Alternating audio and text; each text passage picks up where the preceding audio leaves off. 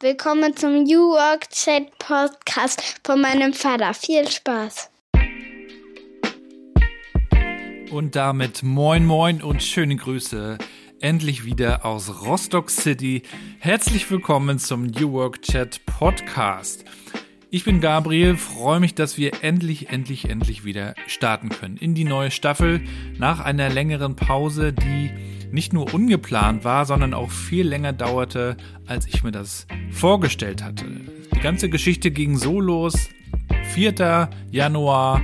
Ich war voller Optimismus in das neue Jahr gestartet.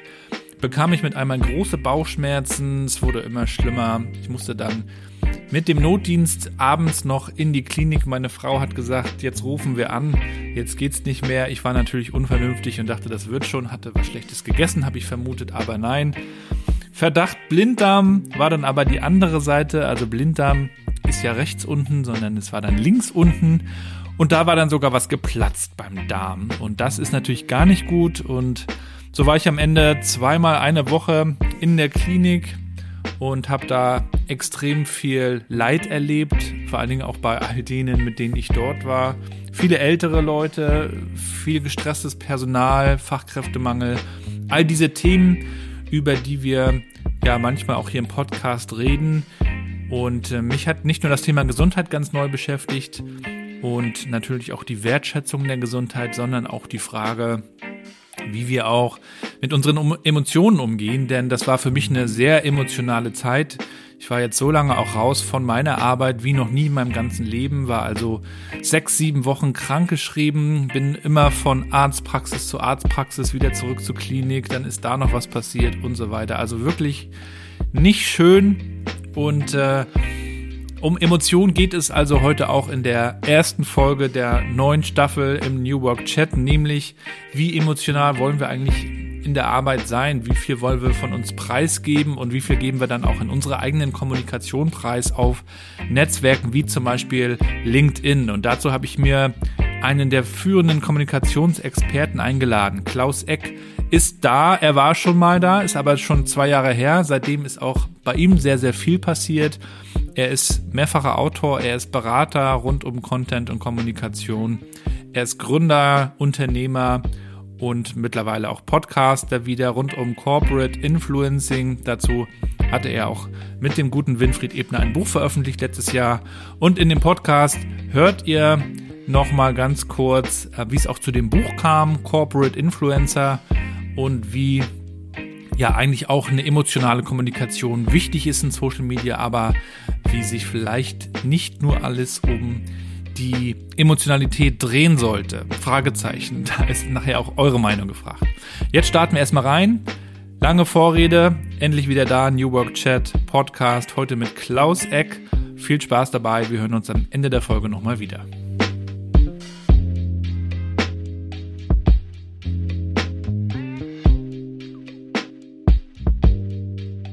Ja, dann moin und willkommen zu meinem Podcast New Work Chat. Ich freue mich sehr, dass Klaus heute spontan mit an Bord ist. Schöne Grüße aus Rostock. Ja, hallo Gabriel, schöne Grüße aus München. Schön, dass ich wieder dabei sein darf. Wir haben gerade schon mal reingeguckt. Das ist zwei Jahre her, dass wir uns zumindest hier im Podcast unterhalten haben. Seitdem ist eine ganze Menge passiert. Wir treffen uns ja in Abständen und äh, synchronisieren uns, wie es so läuft. Wie geht's dir heute? Mir geht's sehr, sehr gut. Im Prinzip sind das ja zwei Jahre, aber man kann das ja auch mit Hundejahren gleichsetzen, was Internetgeschwindigkeit angeht. Insofern 14 Internetjahre. Wir haben in der Folge in der du zu Gast warst, viel über deine Story gesprochen, wo du so herkamst. Du hast ja unheimlich viel auch schon erlebt und auch mitgeprägt, auch was Kommunikation und Content auch in Deutschland angeht. In diesem Jahr äh, ist auch viel passiert. Unter anderem hast du mit dem Winfried Ebner ein Buch rausgebracht. Ich habe sogar hier. Corporate Influencer. Vielleicht kannst du für die, die das noch nicht so ganz mitbekommen haben, nochmal erzählen, ähm, wie es zu dem Buch kam, worum es da geht. Also es fing an damit, dass sich irgendwann Winnie vor Jahrzehnten im Zug getroffen hat und er mich angesprochen hat, ob ich der PR-Blogger sei. Und da fing eigentlich das ursprünglich an, dass er mit mir ein Buch schreiben wollte. Und äh, Winfried hat Ebner hat einfach nicht aufgegeben und hat mich ein Jahr bevor das Buch rauskam gefragt, wollen wir das nicht endlich machen? Und damals äh, war das Thema Corporate Influencing für mich ein großes Thema und so haben wir uns zusammengefunden und gesagt, es passt von den Interessen, die wir haben und die neue Macht der Corporate Influencer ist dadurch herausgekommen im letzten beziehungsweise im Februar. Ich habe äh, kürzlich in einem Interview den schönen Begriff gehört, aber der ist, glaube ich, auch spontan entstanden im Interview. Es, es gäbe eine Link LinkedInisierung von New Work. Was ist New Work in der heutigen Zeit? Ja, noch? das ist auch eine gute Frage. Aber wenn man sich äh, LinkedIn anschaut und Leute, die sich präsentieren, ähm, die sich verkaufen wollen, die ähm, vielleicht auch Influencer sein wollen, zumindest einige von denen, wie siehst du da so die, die aktuelle Entwicklung ähm, auf der Plattform? Also es ist natürlich sehr spannend. Äh, die Facebook Facebookisierung die gibt es natürlich auf LinkedIn, dass Menschen einfach schöne Bilder posten, aber nicht wertige Inhalte vermitteln. Und das ist natürlich ein riesiges Problem für die Plattform.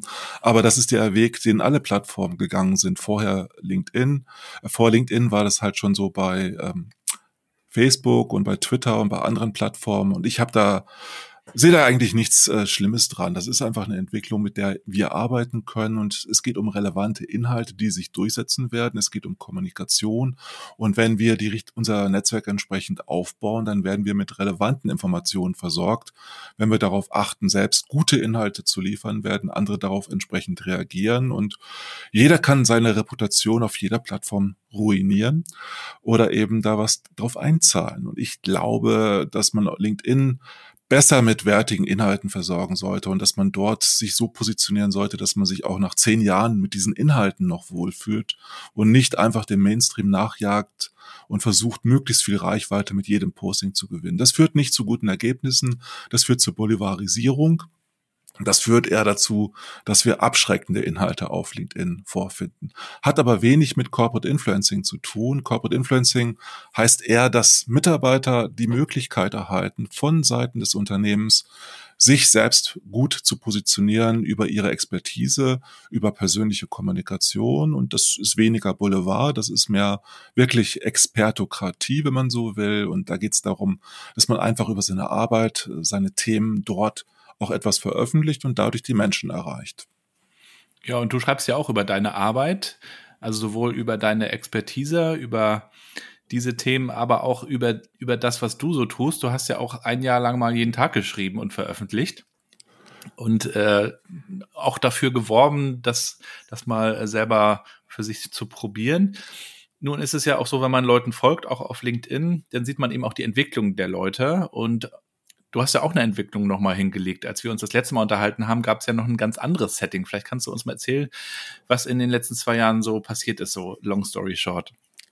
Also letztendlich war ich damals noch äh, angestellter Geschäftsführer meines eigenen Unternehmens und das, äh, die Details habe ich damals verkauft, schon länger vorher verkauft und bis Ende 2020 war ich eben noch bei Details an Bord, Ab äh, dem 1.1.2021 bin ich in die Selbstständigkeit gegangen als Kommunikationsberater mit dem Schwerpunkt Corporate Influencing und bin seitdem als alleine eben als Kommunikationsberater unterwegs und habe kein Team mehr um mich herum wie damals noch und äh, letztendlich bin ich auch unter die Podcaster gegangen, blogge vielleicht nicht unbedingt mehr so viel auf dem PR-Blogger wie früher, bin aber dafür sehr, sehr aktiv nach wie vor auf LinkedIn. Ich habe tatsächlich durchgehalten und die 350, 65 Tage schreiben bis zuletzt durchgezogen und danach habe ich geschrieben, weniger ist mehr und habe mir dann herausgenommen, nicht mehr jeden Tag zu posten. Damit fühle ich mich auch ganz wohl.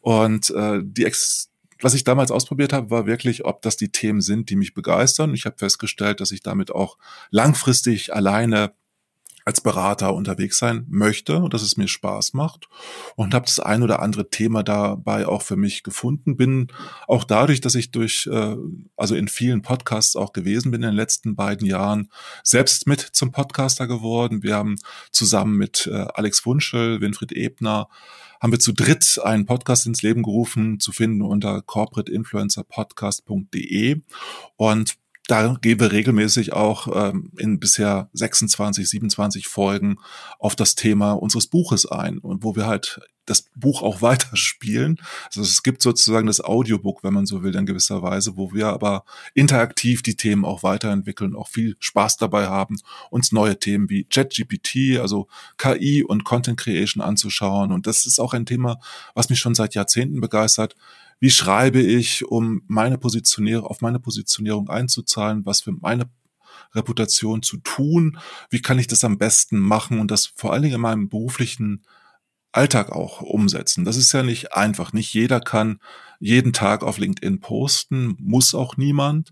Es reicht völlig regelmäßig etwas zu tun, wenn man das drei, viermal im Monat schafft und dadurch es schafft, auch wirklich für Themen zu stehen, dann ist man damit schon relativ gut unterwegs. Also ich selbst versuche auch das äh, zu machen, was ich behaupte, dass man es machen muss. Also ich gebe meine Expertise weiter, lebe sie aber auch selbst, indem ich aktiv auf LinkedIn darüber schreibe. Oder man lässt für sich schreiben. Auch das wurde in den letzten Wochen, Monaten teilweise heiß diskutiert. Die Ghostwriter, das Modell der Ghostwriter äh, funktioniert natürlich, weil immer mehr Leute auch auf die Plattform kommen und hochwertiger Content sich eben lohnt.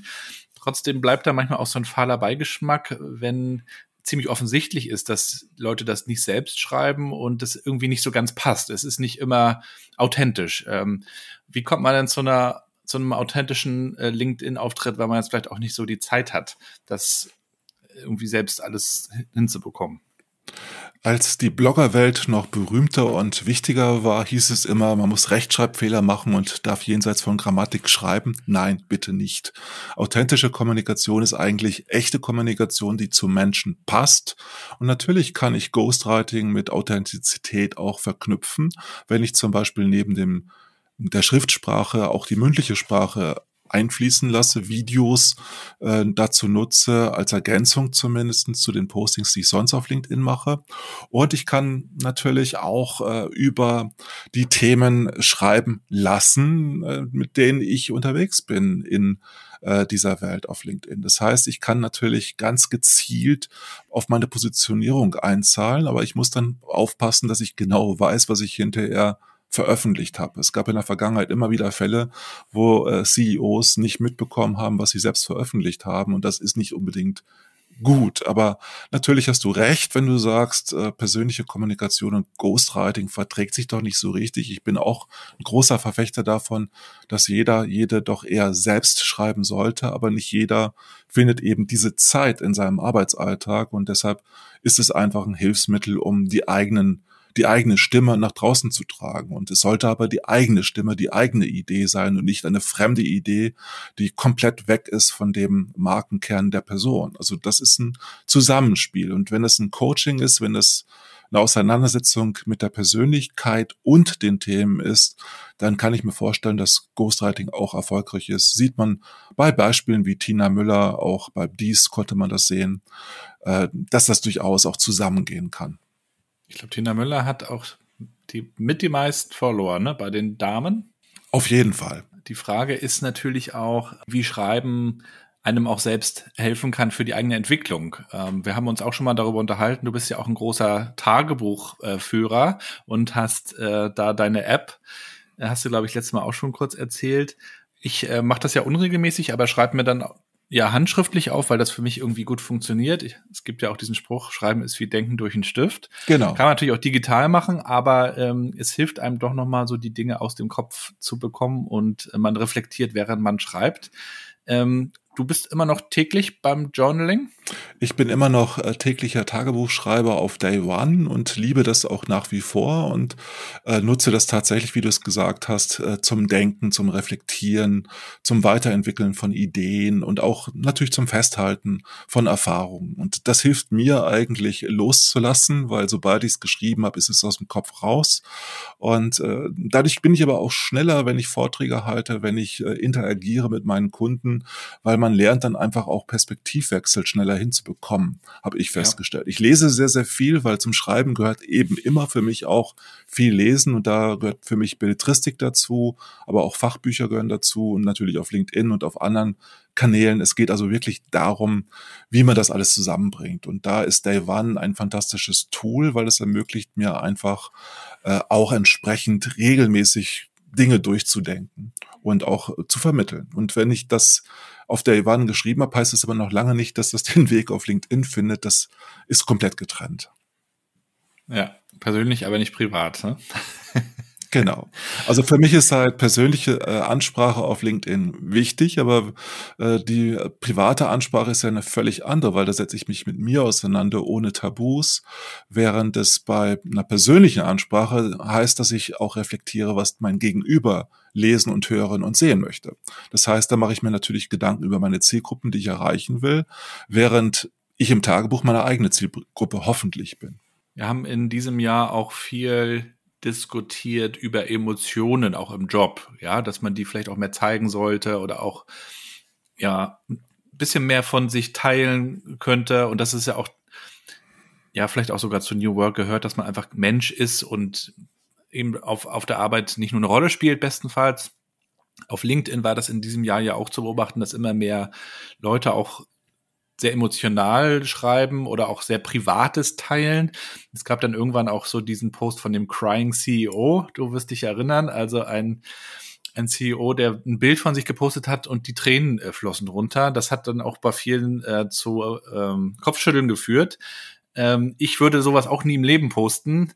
Find, beobachte diese Phänomene und vor allen Dingen auch die Reaktion natürlich interessiert. Ähm, und ja, wahrscheinlich hat das auch mit dazu geführt, dass noch mehr Leute so ein bisschen in diese Richtung gegangen sind. Ähm, wie hast du das so beobachtet? Die Emotionalisierung. Für mich ist das erstmal in dem Fall ein One-Hit Wanda. Und äh, die Frage ist, weißt du den Namen noch? Ich weiß ihn nee. nicht. Nur der Crying CEO weiß ich noch. Und damit haben wir alles gesagt. Und Emotionalisierung reicht halt nicht aus. Für mich ist äh, der Begriff Persönlichkeit viel wichtiger. Und natürlich müssen unsere Posts emotional sein, damit sie in Social Media Wirkung entfalten können, aber sie müssen halt nicht marktschreierisch sein und auch nicht mit Tränen verbunden sein. Es mag wichtig sein, dass man seine Gefühle zeigt, wie viele man davon preisgibt, das entscheidet jeder für sich selbst, weil es bei jedem natürlich auch ein Stück weit anders ist, äh, was privat ist, was persönlich ist, was fachlich ist. Und oft gehen die Dinge auch ineinander über. Ich glaube daran, dass es gut ist, zu wissen, worüber man schreibt, also wirklich Schwerpunkte zu setzen. Bei Corporate Influencern empfehle ich immer, dass man drei Schwerpunkte, drei Hashtags benennen sollte. Und dazu gehört eben auch Leidenschaft für das jeweilige Thema. Und wenn ich dann davon spreche, dass diese Fachlichkeit gepaart sein muss mit persönlicher Kommunikation, heißt das, bei den Themen, mit denen ich mich auseinandersetze, dass ich dann eben Emotionalität reinbringe. Und die größte Emotionalität, die ich reinbringen kann, ist den Personalpronomen entdecken und da vor allen Dingen auf ich zu setzen. Was mir nämlich aufgefallen ist, gerade bei der professionellen Deformation von Kommunikatorinnen, dass äh, das Wort ich ganz selten äh, den Weg Stimmt. auf LinkedIn gefunden hat früher. Das hat sich ein bisschen geändert, ist mehr geworden, ganz definitiv. Und wenn man in den ersten drei Zahlen ich oder wir unterbringt, mhm. reagieren noch mehr Menschen, mhm. habe ich auch feststellen können, weil das die größte Emotionalisierung ist, die man erreichen kann. Es ist schon aggressiv, wenn man ich schreibt, aus Sicht von Kommunikatoren. Einfach deshalb, weil es nicht gewohnt ist, weil man die abstrakte Kommunikation kennt und professionell es gelernt hat, sich selbst zu verleugnen und nur das zu schreiben, was mhm. im Sinne des Unternehmens ist. Das ändert sich dann eben. Also das ist New Speech, wenn du so willst, statt New Work. Und äh, das führt dann dazu, dass natürlich die Art der Kommunikation sich auch wandelt und die Interaktion auch stärker stattfindet auf LinkedIn. Weil je, wenn ich keine Emotionen bringe, einen rein fachlichen Beitrag poste, interessiert ja, es keinen Dann noch ein Link nach außen, dann passiert auch nicht so viel. Das darf man schon machen. Das darf man schon, das darf man schon machen, wenn wenn man wirklich einen guten äh, Eintritt hat in den Artikel, einen guten Teaser hat. Die ersten zwei Sätze sind da ja oft entscheidend. Dann kann ich natürlich auch die Leute dazu bringen, dass sie ja wirklich im Sinne von Scroll-Stopping dabei bleiben und den ganzen Beitrag lesen. Aber ich muss ja beim Storytelling aufpassen, dass ich mit jedem Satz, mit jedem Absatz die Leute tiefer in meinen LinkedIn-Beitrag von 1400 Zeichen reinziehe. Und das ist nicht einfach, weil ich so viele Alternativen auf LinkedIn habe. Das heißt, ich muss noch besser kommunizieren als vorher. Und äh, Emotionalisierung heißt nur, ich muss immer dran denken, was macht das mit meinem Leser, meiner Leserin. Viele Postings auf LinkedIn ähneln sich ja also da gibt's dann aktuell eine, eine Headline in, in Fett, die man sich dann irgendwo anders äh, formatiert hat. Und dann gibt's vielleicht also als Frage auch gerne oder provokativ. Es geht schon manchmal in Richtung Clickbait, habe ich den Eindruck. Und dann kommt, und dann gibt's ja, so dieses ja. klassische Selfie, worüber sich auch gerade viele aufregen, was aber immer irgendwie funktioniert. Da bleiben die Leute halt wirklich hängen. Und dann wird das, dann wird über den Algorithmus geschimpft und, äh, und dann rennen sie aber trotzdem alle hinterher und probieren das aus und freuen sich, wenn es klappt. Ähm, was, was empfiehlst du denn Leuten, die versuchen, einen eigenen Weg zu gehen? Wie findet man den? Also ein Selfie zu posten und das äh, in enger Frequenz, also jeden Tag am besten, das funktioniert vielleicht kurzzeitig mal ganz gut, kann auch ein Jahr lang gut gehen, aber wird langfristig nicht auf meine Positionierung einzahlen, weil es letztendlich eine Oberfläche bleibt. Das bietet ja auch eine schöne Oberfläche an auf LinkedIn, wenn, weil Menschen Menschen mögen und deshalb funktioniert das auch, weil das ist nicht die Emotionalisierung, die nachhaltig ist. Das ist eher, wie du sagtest, Clickbaiting, das verführt uns, aber es sättigt uns nicht mit den Inhalten, die hinter dem Clickbait versteckt sind. Wenn da nicht äh, entsprechend äh, dann auch etwas geboten wird, dann wird das nicht funktionieren. Also ich empfehle wirklich, dass man schon emotional einsteigen darf in die Beiträge, aber dass man auch immer überlegen sollte, wo Text und Bild zusammenpassen und die Text-Bildschere sollte man eher nicht äh, verwenden, heißt, es muss wirklich da äh, einen Zusammenhang geben, einen Kontext geben und ich muss in der Lage sein, die Menschen halt mit meiner Fachlichkeit und Persönlichkeit beides zusammen abzuholen. Und da empfehle ich wirklich, eine große Klarheit in der Kommunikation zu haben und eben auch nicht darauf äh, zu achten, dass es halt jeder Beitrag viral geht, sondern es geht eher darum, dass ich das schaffe, einmal die Woche einen LinkedIn-Beitrag zu veröffentlichen, der dazu führt, dass es eine gewisse Interaktion gibt, dass ich darauf angesprochen werde, aber nicht im Sinne von großer Aufmerksamkeit, sondern eher im Sinne von, dass es inspiriert, dass es äh, dazu führt, dass Menschen da auch Kommentare hinterlassen und dann eben, dass ich das auch nachhaltig, anders als bei dem Wann, Hit von Wanda, wo wir nicht mehr wissen, wer der schreiende oder der tränende Mann war oder heulende Mann war.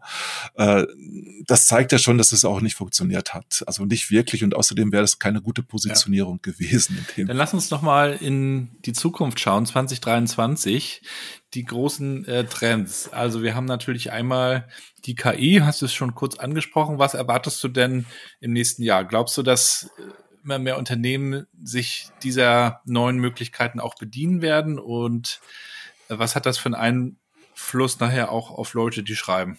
Natürlich wir, können wir jetzt alle unsere E-Mails äh, über eine KI schreiben lassen, rein theoretisch. Ob das dadurch zu höher, größeren Fachlichkeit führt, will ich mal dahingestellt sein. Eher wohl nicht. Die KI wird nicht die Lösung aller unserer Prä Probleme sein. Sie wird aber als Inspirationstool gut funktionieren, solange sie halt kostenlos zur Verfügung steht.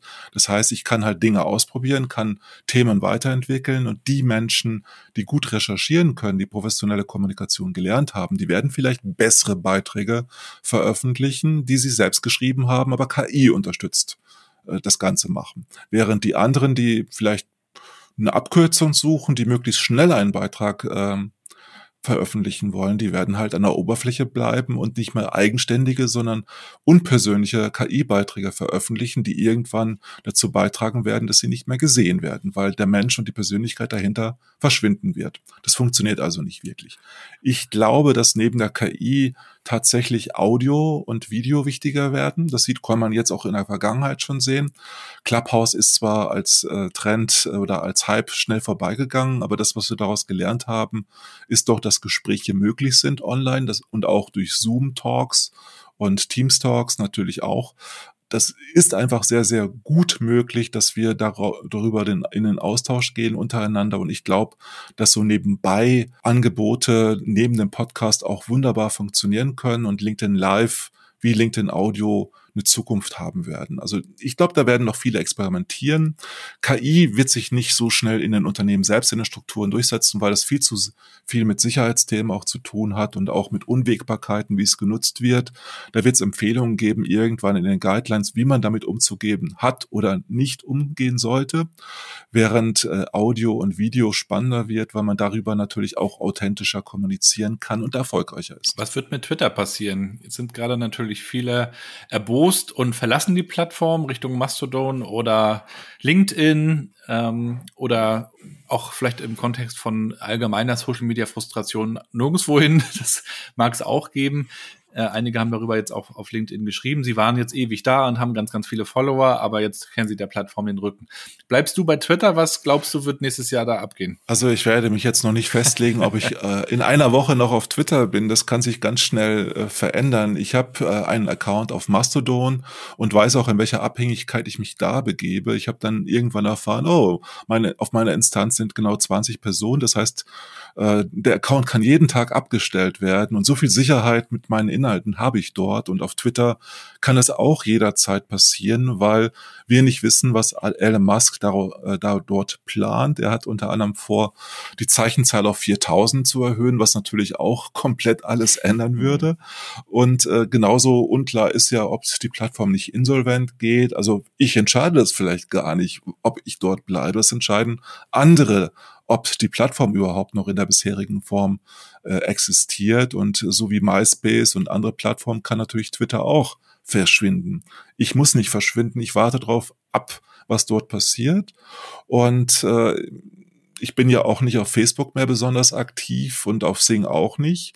Die Plattform gibt's trotzdem noch und die werden auch ohne uns existieren. Ob sie dann noch für uns oder für Business Sinn machen, das müssen andere entscheiden. Also ich bin noch eine Weile dort, aber auf Mastodon würde ich jetzt auch nicht wetten. Ja, so geht's mir auch.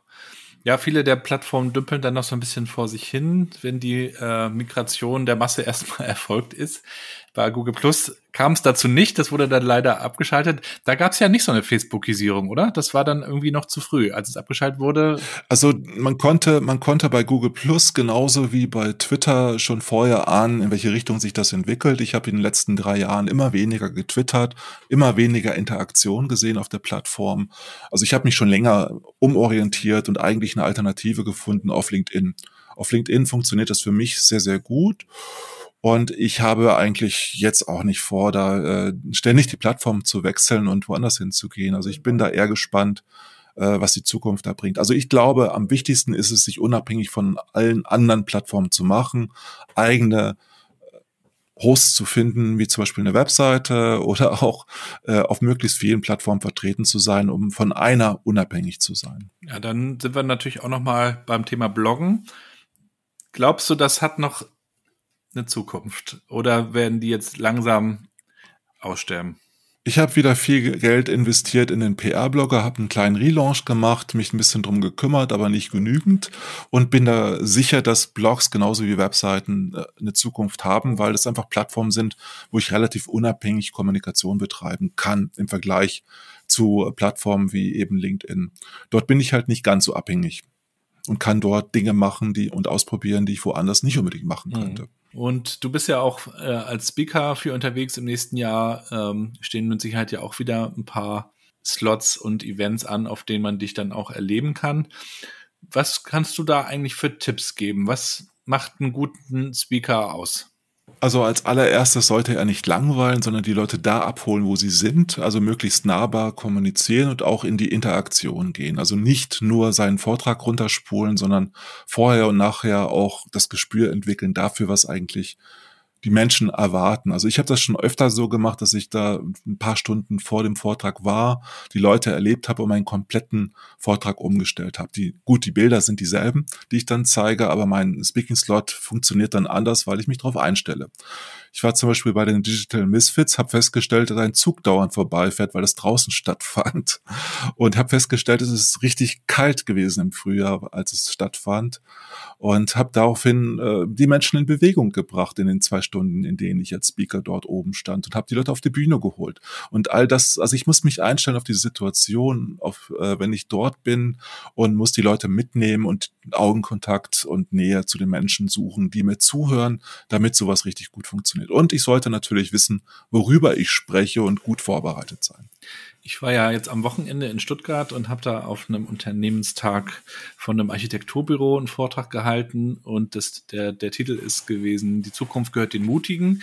Und dann hatte ich auch spontan die Idee, die Leute einzubeziehen, wie du gerade sagst, und bin dann äh, runter ins Publikum und habe die Leute so Thomas Gottschalk-mäßig mit dem Mikro in der Hand so angesprochen gefragt, wann sie das letzte Mal mutig waren. Und das war sehr lustig, weil der eine meinte dann gleich, dass das letzte Mal war er mutig, als er seiner Frau gebeichtet hat, dass er den Hochzeitstag vergessen hat. Und dann hast du gleich Gelächter und dann ist die Stimmung natürlich gleich gut, ne? Wenn du auch ja. Humor dann noch irgendwie mit reinbringst. Ne? Das absolut, auch, ne? absolut. Aber du darfst natürlich die Leute nicht überfordern. Und wenn ich, wenn ich jetzt einfach jemanden bitte, der draußen steht, bitte auf die Bühne zu kommen, ist das für den erstmal eine riesige Herausforderung. Ja. Deshalb habe ich auf einer Veranstaltung eine Frau ausgewählt, die eine Astronautenkostüm getragen hat und die also dadurch komplett geschützt war. Dadurch konnte ich sie auf die Bühne holen und fragen, wie ist ja, das ja. denn? Man, keiner konnte sehen, wer unter der Maske war. Ja, ja. Stimmt. Und ähm, also du entwickelst ja Themen, muss man ja sagen. Ne? Du, so wie Corporate Influencer, ihr habt das Buch dazu, dann hast du Vorträge dazu, du berätst. Bist du jetzt dann schon wieder dabei, äh, im, im Kopf das nächste Thema zu bewegen oder würde es sich rund um Corporate Influencing erstmal weiterdrehen?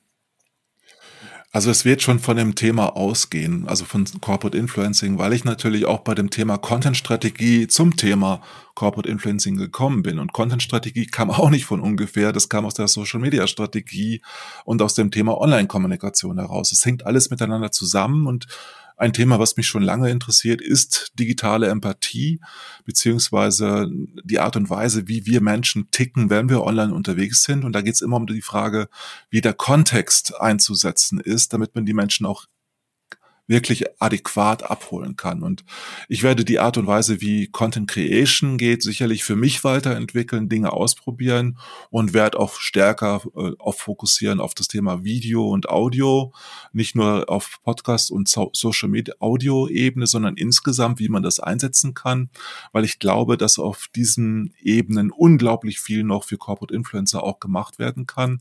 Und ich sehe einfach, dass viele Unternehmen da noch ganz am Anfang sind. Und ich glaube, ein anderes Thema, was immer am Rande mitschwingt, ist auch die interne Kommunikation und die Art und Weise, wie die Befähigung äh, im Sinne des New, New Works eigentlich auch möglich ist. Also so, dass wirklich die Mitarbeiterschaft in, im Sinne der digitalen Transformation auch sich weiterentwickeln können. Also das Thema lebenslanges Lernen betrifft nicht nur mich, sondern alle und damit beschäftige ich mich eigentlich schon die letzten Jahre ja. immer. Letzte Frage, Klaus. Ein Buch, das du uns empfehlen kannst, wäre? Was hast du dieses Jahr gelesen? Wenn, ein Buch, das du 22 gelesen hast, das dich begeistert hat. Ein Buch, was mich begeistert hat. Das sind so viele Bücher. Da muss ich echt überlegen. Das Goodreads durchgucken. Ja, das Ganze, ich muss einfach mal überlegen. Also was ich immer empfehlen kann. Außer dein eigenes natürlich. Ja, was ich immer empfehlen kann, ist, äh, ähm, da komme ich jetzt nicht drauf. Nee. Nee, ein Buch habe ich jetzt nicht. Okay. Beim nächsten Mal. Beim nächsten Mal. Du kommst ja noch mal wieder, aber nicht erst in zwei Jahren hoffentlich. Äh, bis dahin erstmal alles Gute, viel Erfolg in 2023 und bleib gesund. Alles klar, Dankeschön, Gabriel. Bis dann. Bis bald. Tschüss. Ciao.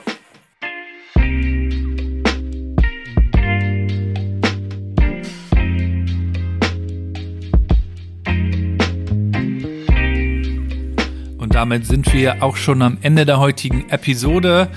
Nächste Woche Freitag geht's weiter mit einer bemerkenswerten Frau, so viel darf ich schon verraten.